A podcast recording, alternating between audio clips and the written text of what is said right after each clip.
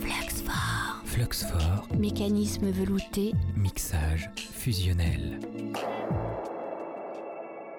Fluxfort, toujours au Cinéma Pâté de Belfort pour cette 30e édition du festival Intrevue. Donc, euh, le deuxième plateau de, de cette soirée se passe en compagnie de Geoffrey Spénaud. Bonsoir Geoffrey. Bonsoir. Alors euh, Geoffrey, vous êtes cinéaste, critique et programmateur. Vous êtes ici en entrevue cette année avec une casquette qui serait peut-être à mi-chemin entre celle du critique et du programmateur, dans la parole et peut-être dans la façon euh, euh, d'accompagner les œuvres, puisque vous êtes là en effet euh, pour, euh, présenter deux séances de la transversale portant sur euh, la question des désobéissances au pluriel. L'une des séances était consacrée à deux films réalisés par Carole Roussopoulos et par le collectif Les Insoumises un collectif constitué de Carole Roussopoulos, Delphine Seyrig, Johanna Wider et Natcha Ringart. Ces deux films sont Le Phare, Front homosexuel d'action révolutionnaire, et Mazo et Miso vont en bateau. L'autre séance était consacrée à Quand les femmes ont pris la colère de Soisic Chapedelaine et René Vautier. Donc, commençons d'abord par évoquer ce film réalisé en 1977. Ce documentaire suit une grève dans une usine métallurgique qui dépend du trust Péchinet Usine située en Loire-Atlantique. Au cours de cette grève, les compagnes des salariés envahissent le bureau du directeur. Elles vont obtenir en deux heures ce qu'on leur refusait depuis des mois, mais suite à leur action, 12 d'entre elles seront inculpées pour séquestration. Une autre lutte va alors émerger et le film rend compte de celle-ci et des bouleversements qui seront induits par tous ces engagements. Ces femmes vont y évoquer leur, leur vie, leurs problèmes de couple ou encore de vie de famille. Alors, à quels endroits ce film résonne-t-il pour vous avec cette question de, la désobéissance ou des désobéissances, Geoffrey? Il me semble que ce qui est au cœur du film en, termes de désobéissance, c'est euh, la place particulièrement de ces femmes ouvrières qui sont euh, solidaires euh, de leur mari. Et c'est ce que le film va mettre euh, en lumière euh, de, plusieurs manières. C'est-à-dire que les prises de parole des hommes vont toujours être dans des contextes de manifestation ou dans l'usine, alors que euh, les paroles des femmes sont, euh, elles, plus euh, isolées et elles prennent plus de temps à éclore euh, chez elles, euh, avec parfois leurs enfants ou avec plusieurs autres femmes, avec des gros plans. Et c'est la lutte des femmes en fait euh, féministes qui va être au cœur du film que je mettrai un peu en regard peut-être avec des gestes qui sont ceux du Mlac ou de Yann Le Maçon où il y a un procès aussi euh, à l'intérieur du film qui s'appelle Regarde elle a les yeux grands ouverts ou euh, je pense aussi au film de Carl Rossopoulos qui se font autour des luttes de l'engagement des femmes au sein de la lutte des usines LIP dans les années 70. Donc en fait, ça veut dire aussi que ce film, ce qu'il donne à voir, ce sont vraiment des espaces différents, investis euh, selon, selon le, genre auquel on appartient. Peut-être, c'est pas aussi tranché peut-être, mais il me semble en tout cas que euh, c'est plus poreux, mais disons qu'il n'y a, y a pas d'hommes qui sont filmés comme les femmes euh, dans ce film, où elles sont filmées en gros plan, leur visage est très mis en valeur, et j'ai l'impression qu'il y a une certaine exhaustivité de la parole, en tout cas qui se déploie, de leur parole qui est plutôt euh, rare et euh, il est vrai euh, exceptionnel au, cinéma à ce moment-là. En tous les cas, ce qui est très beau aussi dans ce film, ne serait à la base, ce, ne serait déjà que euh, seulement son intitulé, parce que on voit bien avec cet intitulé quand les femmes ont pris la colère, c'est qu'il y a quelque chose qui n'est pas évident. Ce n'est pas quand les femmes sont en colère, c'est qu'il y a c'est un film qui, par son intitulé, il signale qu'il va désigner une, mise en mouvement, une sorte de mise en action. Absolument. De, ce point de vue-là, euh, Yann Le Maçon intervient, et c'est très intéressant de voir la manière dont il intervient dans le film. Il le fait peut-être à la manière de, façon plus contemporaine de Jean-Gabriel Perriot dans Nos défaites, c'est-à-dire qu'il va questionner euh, ces femmes sur la manière dont, euh, effectivement, elles ont pris la colère, elles se sont emparées de ça, et c'est plus. Est-ce que vous étiez politisé avant? Euh, Pas du tout. Moi, la politique, je m'en tenais vraiment à, à, distance, et en fait, ce qu'elles disent, c'est que c'est dans la lutte qu'elles se sont politisées et qu'elles se sont fait un avis. Et, euh, c'est très beau aussi de voir la manière dont euh, ça a un peu... Euh, ça a eu une influence sur leur vie de couple. Et quasiment tous les couples disent on en est sorti renforcé, on a une conscience politique qu'on n'avait pas avant, c'est génial, tout le village se mobilise en fait en solidarité, et là où on aurait peut-être pensé que ça ça frierait, on va dire, enfin, ce serait, le couple serait friable et la, famille, en fait, ça les a, ça les a renforcés. Alors, vous le, vous le disiez, hein, pour vous aussi, ce film peut renvoyer à certains films de Carole Roussopoulos. Donc, euh, déjà pour situer Carole Roussopoulos, donc c'est l'une des pionnières euh, de, la vidéo féministe dans les années 70, donc à la fin des années 60, début 70 en France, mais également dans d'autres pays, notamment au Québec, en Italie. Euh, des militantes féministes s'emparent de la vidéo. Donc, Carole Roussopoulos, tout d'abord, elle monte un, un, collectif de vidéos avec son conjoint. Paul Roussopoulos, euh, qui s'appelle le collectif Vidéo Out. Euh, elle mène tout un travail aussi de, transmission, elle mène des stages. C'est notamment lors de ces stages aussi qu'elle rencontre notamment euh, la comédienne Delphine Serig. Et donc au mi-temps des années 70, Delphine Serig, Carole Roussopoulos, Nadja Ringart et Johanna Wider créent le collectif Les Insoumises. elles vont ensemble, ou alors soit par petits groupes ou de manière individuelle ou alors ensemble, réaliser euh, énormément de films. Carole Roussopoulos, c'est quelqu'un qui a plus de 120 films euh, à son actif.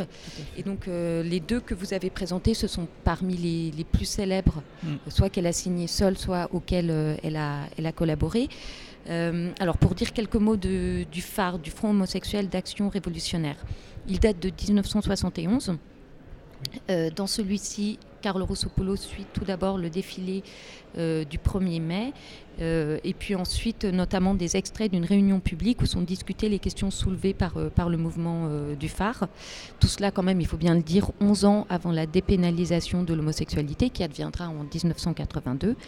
Et dans Mazo et Miso vont en bateau, là, le collectif Les Insoumises répond à une émission qui est d'une misogynie et d'un sexisme crasse. Euh, c'est une émission qui, qui, euh, qui, arrivait pour clore l'année internationale de la femme. Donc on, apprécie hein, le, singulier, euh, la femme. c'est une, une, année qui avait été décrétée par l'ONU en 1975. Et donc cette émission qui était menée par Bernard Pivot et diffusée sur Antenne 2 s'intitulait Encore un jour est l'année de la femme, ouf, c'est fini. Et donc elle réunissait de Fiefé Miso et Fier de l'être, et avec également à leur côté la secrétaire d'État aux droits des femmes, Françoise Giroud, qui se révélait elle-même d'une docilité, même d'une servilité euh, redoutable euh, mmh. à l'égard de, de, la misogynie. Euh, et donc en fait c'est un film pour le coup qui reprend des extraits de l'émission et qui les détourne, produisant une sorte de, manifeste féministe aussi euh, percutant euh, qu'incisif et drôle. Et donc en fait c'est vrai qu'à voir ces deux films là aussi on a le sentiment que cette désobéissance elle est au pluriel. Oui, pas de la même manière. la désobéissance dans le phare, je crois qu'elle a, elle est, elle est devenue un peu un, totem en fait euh, contemporain. Euh, je ne sais pas comment il a été vu à l'époque pour le coup, mais euh, il est un petit peu connu par tous les, toutes les, tous, les, activistes et, militants un petit peu aujourd'hui, parce qu'il y a des, des, phrases et des situations hyper percutantes. C'est-à-dire que le film souffre sur nous sommes un fléau social lors d'une manifestation du 1er mai, et ça c'est un slogan qui est euh, resté. Donc euh, l'idée en fait du, film et du, phare, c'était de à la fois avoir cette réunion en non-mixité pour parler librement, et c'est une parole aussi qu'on voit plus très très bien filmable, j'ai l'impression, parce que y avait moins cette conscience d'être filmé, je pense, et des enjeux à l'époque. Donc il y a cette liberté de parole qui, jaillit en fait et qui euh, étonne euh, dans le film. Euh, et notamment il y a cette militante lesbienne qui a une radicalité oui, qui se lance dans une diatribe contre la société hétéronormative et bourgeoise. Tout à fait. Et ce qui est intéressant, je pense, euh, à, l'époque déjà, j'ai envie de dire, c'est qu'elle pose aussi la question euh, de l'homonormativité. Elle pose évidemment, euh, elle dit que évidemment qu'ils se battent contre les hétéroflics, mais aussi contre les homoflics qui veulent se fondre dans la masse et qui sont eux aussi à combattre. Alors de la désobéissance. Euh, là aussi, après, il y a euh, le rire euh, de ce mec qui ponctue tout le film et qui amène un, petit peu de, légèreté, on va dire. Et puis, ce qui est intéressant aussi, c'est qu'on assiste à ces débats qui sont un document rare, mais aussi des, points de vue différents qui cohabitent, notamment chez les hommes. voilà, et dans Mazo et Miso, c'est un autre dispositif où là, elles vont jouer vraiment par le montage, par l'intervention de carton, par l'intervention de chansons, mais aussi ces contes d'Hoffman qui ouvrent le film et qui, qui irriguent, qui ponctuent euh, tout le film comme ça. Et le film est évidemment teinté d'ironie parce qu'effectivement euh, euh, Françoise Giroud est, complètement ce qu'on pourrait appeler une femme patriarcale et elle n'est pas du tout là pour défendre l'intérêt des femmes. Et il y a des moments vraiment effarants dans le film. Il y, a une chanteuse à un moment qui dit je, je, le dis mal j'ai oublié la phrase mais c'est il me bat euh, il me fout des coups, mais c'est mon homme et je l'aime, c'est pas grave. Et on lui, même Bernard Pivot dit à la ministre, mais, là vous devez être indigné. Pas du tout, c'est une chanson d'amour. Alors bon, euh, voilà, le collectif va, prendre cette séquence, la, répéter, puis chanter derrière. Euh, tout va, tout va très très bien, Madame la ministre, tout va très très bien. Trois pas en avant, trois pas en arrière. Donc voilà, dans, la joie, on va dire, il se passe une résistance aussi et une désobéissance par le montage, par le démontage. Et le, le montage, c'est aussi une désobéissance euh, filmique, je crois. Mm. Oui, oui, oui. En fait, c'est ça, ce sont des désobéissances à plusieurs niveaux. Parce que c'est vrai comme vous le dites, au sein du phare, c'est euh, le phare en soi est, est, un endroit de désobéissance, mais dans cet espace de dialogue, d'autres désobéissances euh, sont à l'œuvre. Après, ce qui est intéressant, il me semble, dans le film aussi, et ce qui est important à dire, c'est qu'on a l'impression que pendant une heure, enfin 50 minutes ou une heure, euh, en fait, le collectif se moque de la ministre. Et on y prend goût. Euh, elle la ridiculise. Euh, et en fait, il y a vraiment un carton à la fin qui dit attention. En fait, on est féministe et on se paye pas du tout Françoise Giroud pour elle-même en tant que femme, mais, pour sa position de ministre, en fait pas du tout euh, contre elle et il dissocie euh, vraiment euh, les deux. Après, vous le disiez, il y avait ce, ce côté année de la femme, donc on est loin évidemment de la journée de revendication des droits des femmes. voilà. Et alors, euh, juste pour revenir, euh, vous évoquiez la liberté de parole dans, le phare, justement, mais qui est aussi au fait que, que ce soit euh, très récent, c'est arrivé de, la vidéo. Est-ce que pour vous, c'est quelque chose qui, est présent également dans, quand les femmes ont pris la colère? Peut-être moins, a priori, je dirais. parce qu'il y a quelque chose de moins subversif en tout cas, je crois. Il y a quelque chose qui, vraiment brûle dans le phare et qui brûle encore aujourd'hui euh, dans, euh, dans l'expression notamment des désirs sexuels, de la, mécanique aussi, des choses qu'on oserait moins dire aujourd'hui, il me semble, euh, qui sont pas problématiques, mais peut-être qui relèvent de la pudeur aussi, de choses comme ça. Bon, dans Les femmes ont pris la colère, c'est peut-être moins subversif, mais c'en est pas moins précieux et exceptionnel parce que finalement, il est vrai qu'elle parle beaucoup euh, de cette politisation, mais aussi de la manière dont ça, dont vient euh, bouleverser leur vie de famille, leur vie euh, amicale. Alors ça se joue pas sur le même plan. ça se joue pas sur le plan de côté subversif, disons, de l'orientation sexuelle et de la répression, en fait. Hein. Il n'y avait pas cette mise en danger-là. Après le procès, évidemment, leur a, donné euh, raison euh, parce que c'était un acharnement politique en fait. Donc on n'est pas euh, sur, la même, sur la même oppression et sur la même rébellion. Alors cependant, ce qui est à l'œuvre aussi dans, le film du phare, c'est que ce qui est exceptionnel, c'est que ce groupe se constitue non seulement autour de questions qui seraient celles de l'orientation et des minorités d'orientation sexuelle, articulé autour de la lutte des classes. Et ça, par la suite, l'histoire des mouvements, euh, disons, euh, LGBT et gay n'a fait que euh, prouver qu'en fait, on, glissait de plus en plus vers une compatibilité avec le capitalisme, jusqu'au pinkwashing de, la Pride, de choses comme ça, où on a Mastercard, Air France et des, des, boîtes homophobes qui viennent refaire, qui redorer leur blason juste en, ayant un drapeau arc-en-ciel. Quoi. Et du coup, le phare vient répondre aussi euh, à son corps défendant, enfin peut-être pas, euh, mais aujourd'hui, il vient en réponse euh, à ça. En tous les cas, c'est vrai que dans ces trois films, il y a cette question de l'intrication des luttes. Puisque même si initialement, admettons, c'est la lutte des classes, c'est là, après il y, a la question du féminisme qui revient, enfin à chaque fois se joue, de, se noue de manière différente. une sorte d'intersectionnalité soit conscientisée, soit tout à coup qui, se révèle, quoi, qui surgit. tout à fait. Et, elle le formule dans Les femmes ont pris la colère elles-mêmes, c'est-à-dire elles n'ont pas obtenu, et dans les mêmes délais, les droits que leur mari aurait obtenu, et il y avait une position des femmes à l'intérieur de l'usine, et ça leur a permis aussi de s'organiser et de se reconnaître euh, elles-mêmes et en groupe dans ce système-là. Et, elles le disent, après, ça, ça, les a formés. Euh, ça les a. Et donc sur le phare, on en a parlé, ça, articule la question du capitalisme et euh, de l'homo-nationalisme un peu avant, quoi. Alors Geoffrey, je, le disais, vous êtes euh, par ailleurs critique, notamment pour le podcast L'Esprit critique de Mediapart. Vous êtes programmateur, donc euh, aux écrans documentaires Festival à Arcueil qui vient de se terminer.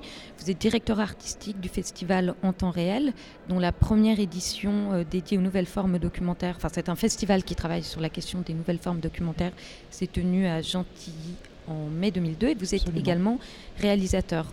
En tant que cinéaste, vous développez un projet au long cours. C'est une série qui s'intitule La parole aux morts et qui prend la forme de portraits de personnes de votre entourage, évoquant à chaque fois chez elles leur rapport à la mort.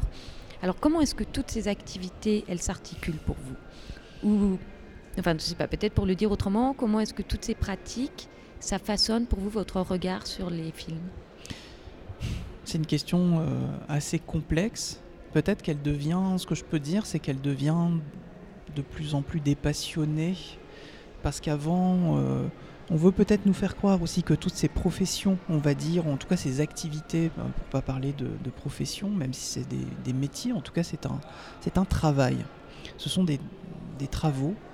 Euh, on veut nous faire croire qu'ils sont opposés alors, dans, certains paradigmes, je dirais, et tout dépend euh, notamment en critique dans quelle rédaction et comment on se positionne et quels objets on vient, euh, dont on s'empare, euh, dont on a l'occasion aussi de s'emparer.